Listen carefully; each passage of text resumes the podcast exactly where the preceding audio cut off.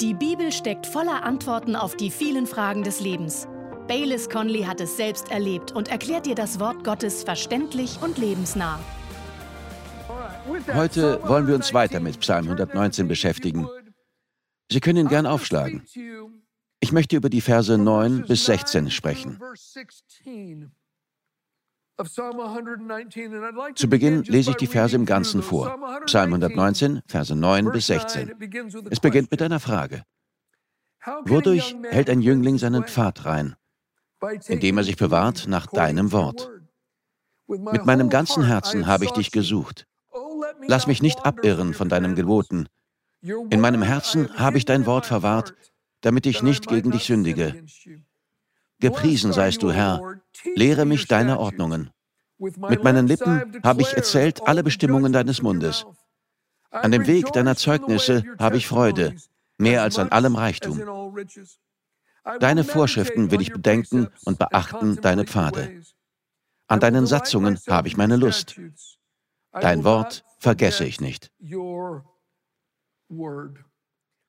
Amen. Amen. Gehen wir zurück und schauen uns die Verse einzeln an. Der erste ist Vers 9. Wodurch hält ein Jüngling seinen Pfad rein? Ihr jungen Leute, hört mir zu. Wie bleibt man in einer unreinen Welt rein? Wie bleibt man in einer Welt rein, in der Dinge zur Schau gestellt und gut geheißen werden, die Gott falsch und sündig nennt? In der Bibel steht, dass wir mitten unter verirrten und verdorbenen Menschen leben. Wie bleiben wir in einer unreinen Welt rein? Indem wir Gottes Wort unsere Beachtung schenken. Und wie werden wir wieder rein, wenn wir schon darin verstrickt sind und moralisch versagt haben? Wie bringen wir das in Ordnung? Wie fangen wir an, heilig zu leben? Indem wir seinem Wort Beachtung schenken. Ich erinnere mich an etwas, das uns Wayne Cordero erzählte, als er einmal an einem Mittwochabend hier war. Er sollte irgendwo hier in den USA auf einer Konferenz einen Vortrag halten und übernachtete in einem kleinen Boutique-Hotel in der Nähe. Es gefiel ihm. Er sagte, die Mitarbeiter seien sehr hilfsbereit gewesen. Sie scheuten keine Mühe, um ihn mit allem zu versorgen, was er brauchte. Der Service war vorbildlich. Und er erzählte, es habe dort ein kleines Bistro gegeben. Er setzte sich dorthin, um etwas zu essen. Man brachte ihm sein Essen und dann kam eine sehr gut aussehende junge Dame und setzte sich an den Tisch gegenüber.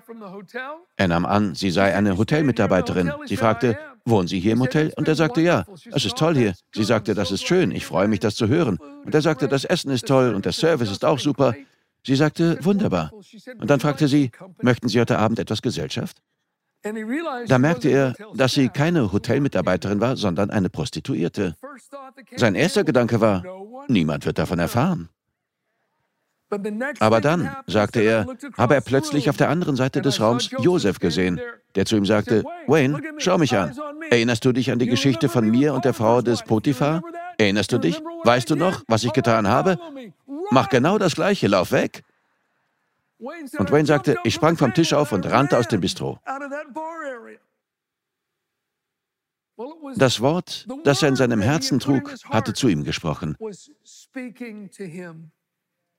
Denn genau das tut Gottes Wort. Schauen wir uns die nächsten zwei Verse an. Vers 10 und 11. Indem er sich bewahrt nach deinem Wort, mit meinem ganzen Herzen habe ich dich gesucht. Lass mich nicht abirren von deinen Geboten. In meinem Herzen habe ich dein Wort verwahrt, damit ich nicht gegen dich sündige. Wenn wir Gottes Wort in unserem Herzen bewahren, hält es uns davon ab, von seinen Wegen abzuirren und gegen ihn zu sündigen. Denn hier steht, damit ich nicht gegen dich sündige. Uns ist klar, dass es immer Folgen für andere Menschen hat, wenn wir sündigen. Denken wir an David und seine Sünde mit Bathseba. Es hatte Folgen für Bathsebas Familie. Ihr Ehemann starb deswegen.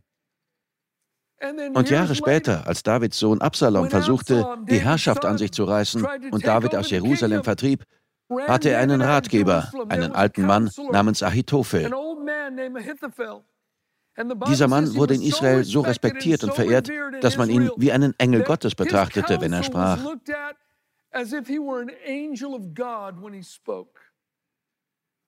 Ahitophel lief zu Absalom über und sagte zu ihm, Absalom, Du musst David vor aller Augen beschämen. Schlaf oben auf der Stadtmauer mit all seinen Konkubinen, damit ganz Israel es sieht. Und Absalom tat es. Jedes Mal, wenn ich das las, dachte ich bei mir, wow, was hatte der denn in den falschen Hals gekriegt, dass er Davids Sohn so einen furchtbaren Rat gab? Aber dann schaute ich mir seine Familie und seinen Stammbaum genauer an und fand heraus, dass Ahitophel der Großvater von Bathseba war. Er war verbittert über das, was David seiner Enkelin und ihrem Mann angetan hatte, und hielt diesen Ärger fest. Ja, die Sünde hatte Folgen für ihre Familie. Sie hatte auch Folgen für David. Sie führte ihn ins Elend und in eine Dürre und trennte ihn von seiner Beziehung zu Gott. Sie hatte schlimme Folgen für seine Familie und für sein Volk. Doch als David über diese Sünde sprach und deswegen betete, lesen wir im Psalm 51, dass er sagt, Gott, diese Sünde war gegen dich gerichtet. Denn in allererster Linie hat Sünde Folgen für unsere Beziehung zu Gott. Und das ist der wichtigste Punkt. Der Psalmist sagt, Herr, ich habe dein Wort in meinem Herzen verwahrt, damit ich nicht gegen dich sündige, denn das ist meine größte Sorge.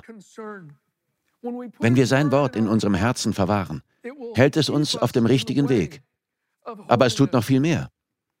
Es beschützt uns auch vor den Machenschaften unehrlicher Menschen.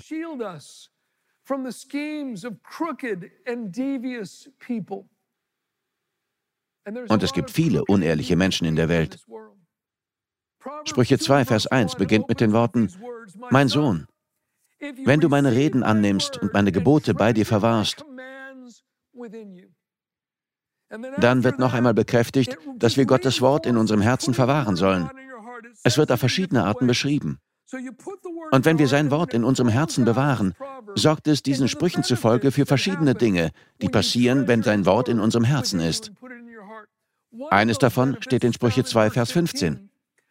Wenn wir Gottes Wort in unserem Herzen behalten, beschützt es uns vor denen, deren Pfade krumm sind, die in die Irre gehen auf ihren Bahnen. Ich habe das schon einmal erzählt. Vor vielen Jahren gab es für Kirchen und christliche Werke die Gelegenheit, in etwas zu investieren, das als Gottes Endzeitstrategie zur Evangelisation der Welt dargestellt wurde. Die Evangelisation der Welt sollte damit finanziert werden. Ich kannte fast keinen, der sich nicht davon anstecken ließ. Mehrere befreundete Pastoren investierten. Einige größere Werke, die ich kannte, investierten große Summen.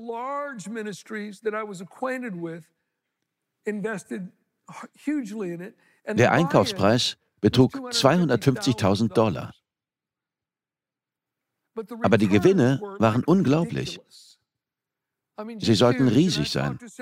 Ich redete mit mehreren meiner Freunde, die dort investiert hatten, und sie sagten, Baylis, ich sage dir, das ist echt. Wir bekommen jeden Monat einen Scheck. Er kommt pünktlich jeden Monat. Aber ich hatte keinen Frieden darüber. Irgendetwas störte mich. In der Bibel steht in Sprüche 6, Vers 22, was Gottes Gebote und seine Worte tun, wenn wir sie in unserem Herzen behalten. Bei deinem Gehen leite sie dich, bei deinem Liegen behüte sie dich, und wachst du auf, so rede sie dich an.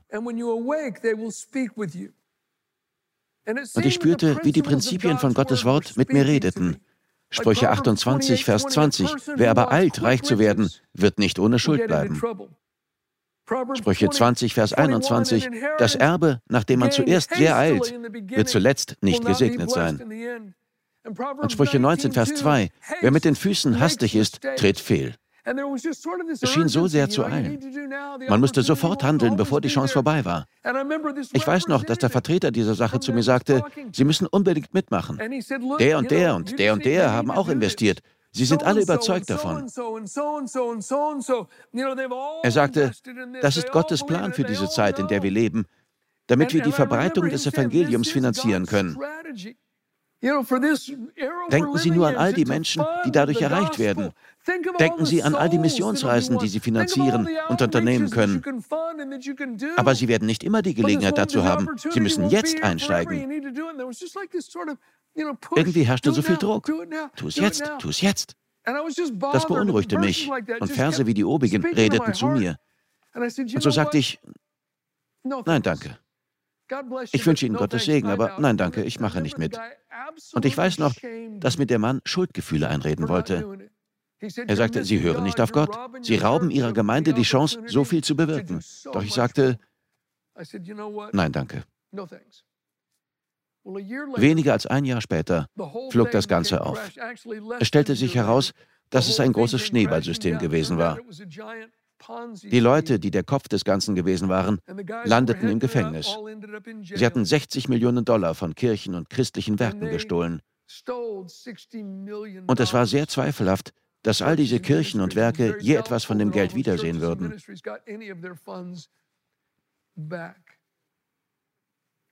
Gottes Wort beschützte mich und bestimmt auch andere. Sein Wort schützte mich vor unehrlichen Menschen. Ja, Jesus ist für die ganze Welt gestorben. Aber es gibt unehrliche Menschen auf der Welt.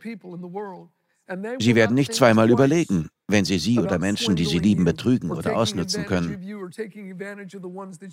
Aber in der Bibel steht, dass Gottes Wort uns vor solchen Menschen beschützen wird, wenn wir es in unserem Herzen bewahren.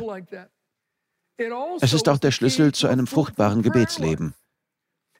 Denken wir daran, was Jesus in Johannes 15, Verse 7 und 8 sagt. Sicher kennen Sie die Worte. Und Jesus sagt hier, wenn. Sagen wir alle, wenn. Das ist ein großes Wenn. Wenn ist ein großes Wort in der Bibel. Wenn ihr in mir bleibt und meine Worte in euch bleiben, so werdet ihr bitten, was ihr wollt, und es wird euch geschehen. Hierin wird mein Vater verherrlicht, dass ihr viel Frucht bringt und meine Jünger werdet. Jesus meint hier die Frucht des Gebets. Er sagt, wenn ihr in mir bleibt und meine Worte in euch bleiben, und meine Worte in euch bleiben. Manche Menschen bleiben in Jesus, aber sein Wort bleibt nicht in ihnen. Sie sind gerettet, aber sein Wort nimmt keinen großen Raum in ihrem Herzen ein. Wenn ihr in mir bleibt und meine Worte in euch bleiben, so werdet ihr bitten, was ihr wollt, und es wird geschehen.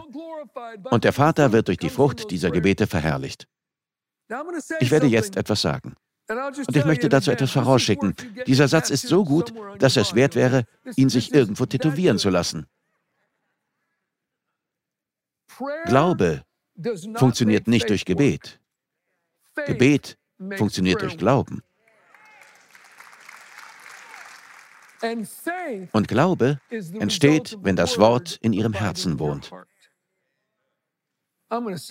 Ich sage es noch einmal, Glaube funktioniert nicht durch Gebet. Gebet funktioniert durch Glauben. Und Glaube entsteht, wo Gottes Wort im Herzen wohnt.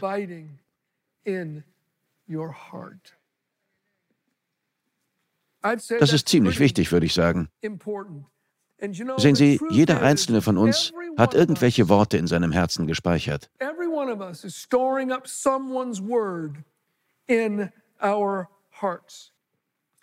Vielleicht ist es die aktuelle Botschaft der weltlichen Medien, was für manche Menschen eine Art Evangelium ist. Vielleicht sind es die Worte von Politikern. Vielleicht sind es die Worte von Schauspielern, die glauben, sie müssten jedes gesellschaftliche Ereignis kommentieren. Vielleicht sind es die Worte von jemandem im Sport oder den sozialen Medien, Worte von ihrer Familie oder ihren Freunden oder die Worte ihres Professors. Jakobus schreibt, dass die Worte mancher Menschen in Brand gesetzt oder von der Hölle inspiriert wurden. Es ist also wichtig, dass wir darauf achten, welche Worte wir in unserem Herzen Wurzeln schlagen lassen. Man wird immer merken, wovon das Herz eines Menschen erfüllt ist. Man wird immer merken, was ein Mensch in sein Herz hineingelassen hat. Denn sobald man provoziert wird oder unter Druck steht, kommt es heraus. So funktionieren wir nun mal. Wenn wir provoziert werden oder unter Druck stehen, kommt es heraus, was in unserem Herzen ist. Jesus sagt, wovon das Herz erfüllt ist, davon spricht der Mund. Und wenn Herz und Mund ihre Kräfte bündeln, dann geschehen Dinge. Das prägt ihr Leben. Und es prägt das Leben der Menschen um sie herum, ob zum Guten oder Schlechten. Denken wir an die Worte, die Jesus sagte. Es steht in Matthäus 12, Verse 33 bis 35. Er sagte, entweder macht den Baum gut, dann ist seine Frucht gut, oder macht den Baum faul, dann ist seine Frucht faul. Denn an der Frucht wird der Baum erkannt. Otternbrut, wie könnt ihr Gutes reden, da ihr böse seid? Denn aus der Fülle des Herzens redet der Mund. Der gute Mensch bringt aus dem guten Schatz Gutes hervor. Sagen wir alle, bringt hervor.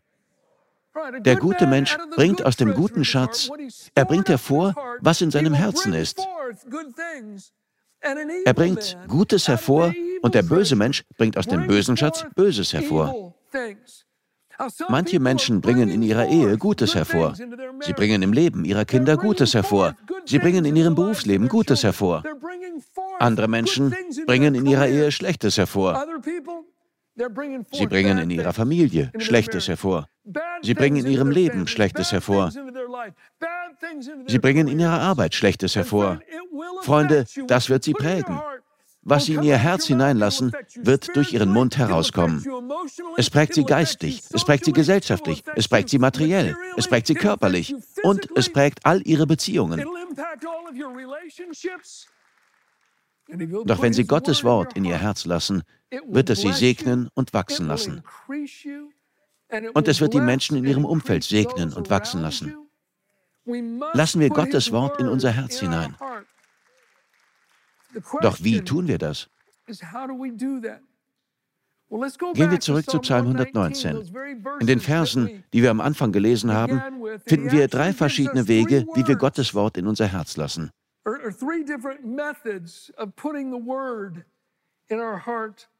Der erste ist, dass wir den Heiligen Geist darum bitten, uns zu lehren. In der Mitte dieser Verse steht Psalm 119, Vers 12. Da heißt es, Gepriesen seist du, Herr, Lehre mich deine Ordnungen. Lehre mich deine Ordnungen. Der Heilige Geist lehrt uns. Jesus sagte, wenn der Heilige Geist kommt, wird er euch lehren. Er wird euch leiten und in alle Wahrheit führen. Und direkt danach sagt er, Vater, dein Wort ist Wahrheit. Das griechische Wort, wo Jesus den Heiligen Geist als Tröster bezeichnet, bedeutet auch Lehrer. Der Heilige Geist lehrt uns. Wenn wir uns Zeit nehmen, um in der Bibel zu lesen und zu sagen, Heiliger Geist, lehre mich, schenk mir Erkenntnis, dann tut er das. Und dann verändert uns sein Wort. Als zweites sagt er uns in Vers 13, dass wir sein Wort laut aussprechen sollen. Laut aussprechen. Vers 13. Mit meinen Lippen habe ich erzählt alle Bestimmungen deines Mundes. Das hebräische Wort hier bedeutet wörtlich laut reden, aber es steckt noch eine zweite Bedeutung darin. Es hat eigentlich eine zweifache Bedeutung. Die zweite Bedeutung ist, etwas dauerhaft in eine Oberfläche einzukratzen, einzuritzen oder einzumeißeln.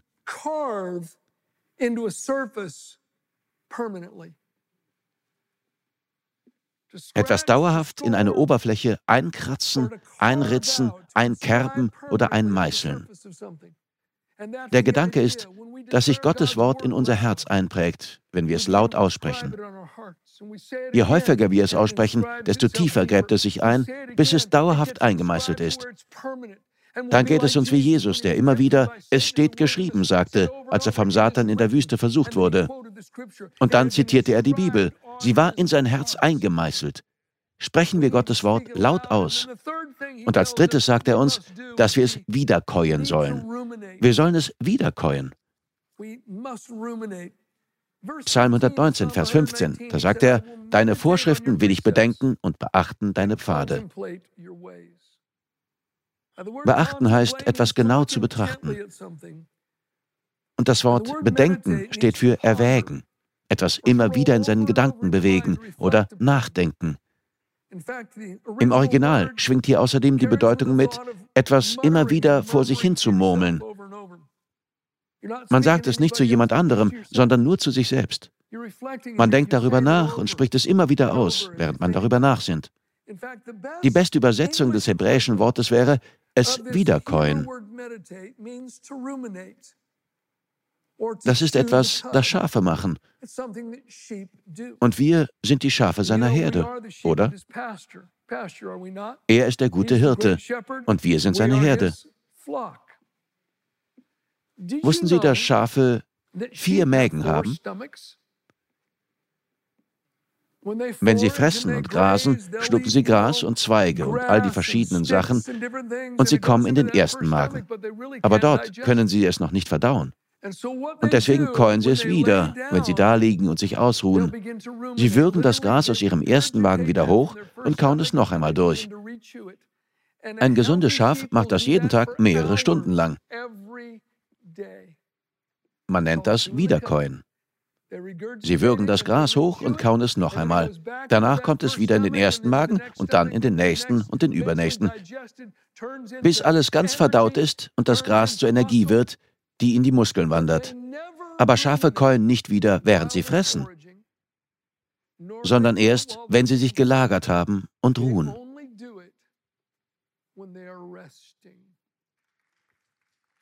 Was für ein interessantes Bild. Der Herr ist mein Hirte. Er lagert mich auf grünen Auen.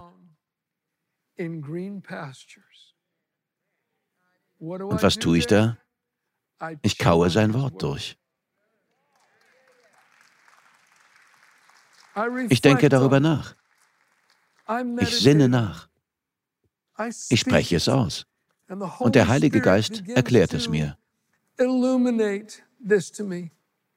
Hören Sie, wenn wir Zeit haben, um durch die sozialen Medien zu scrollen, dann haben wir auch Zeit, um Gottes Wort wiederzukäuen. Wenn wir Zeit haben, unsere Lieblingssendung zu schauen, dann haben wir auch Zeit, um Gottes Wort wiederzukäuen. Das ist so wichtig. Wenn Sie das nicht lernen, werden sie nie das Leben im Überfluss führen, das Jesus uns durch seinen Tod erkauft hat. Sie werden mit ihrem Leben nie alles bewirken, was sie könnten und was Gottes Plan für sie ist. Es ist unglaublich wichtig und notwendig, und zwar für jedes Schaf der Herde.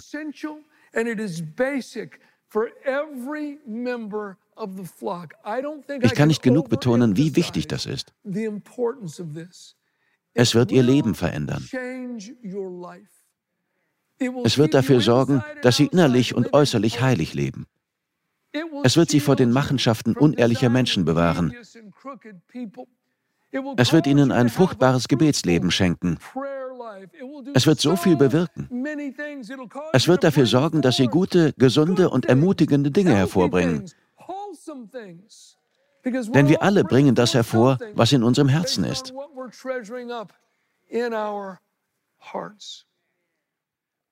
Und dann sagt er in Vers 16, an deinen Satzungen habe ich meine Lust. Dein Wort vergesse ich nicht. Im Kommentar von Matthew Henry zu diesem Vers steht, wenn das Gesetz ins Herz geschrieben ist, wird Pflicht zu Freude.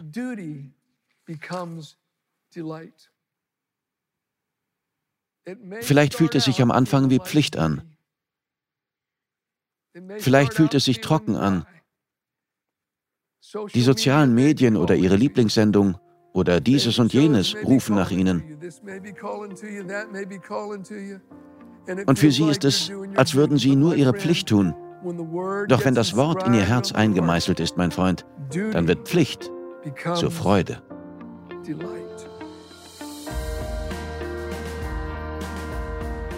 Wir danken dir fürs Zuhören. Weitere Predigten sowie eine tägliche Andacht von Baylis findest du kostenlos auf baylis-conley.de.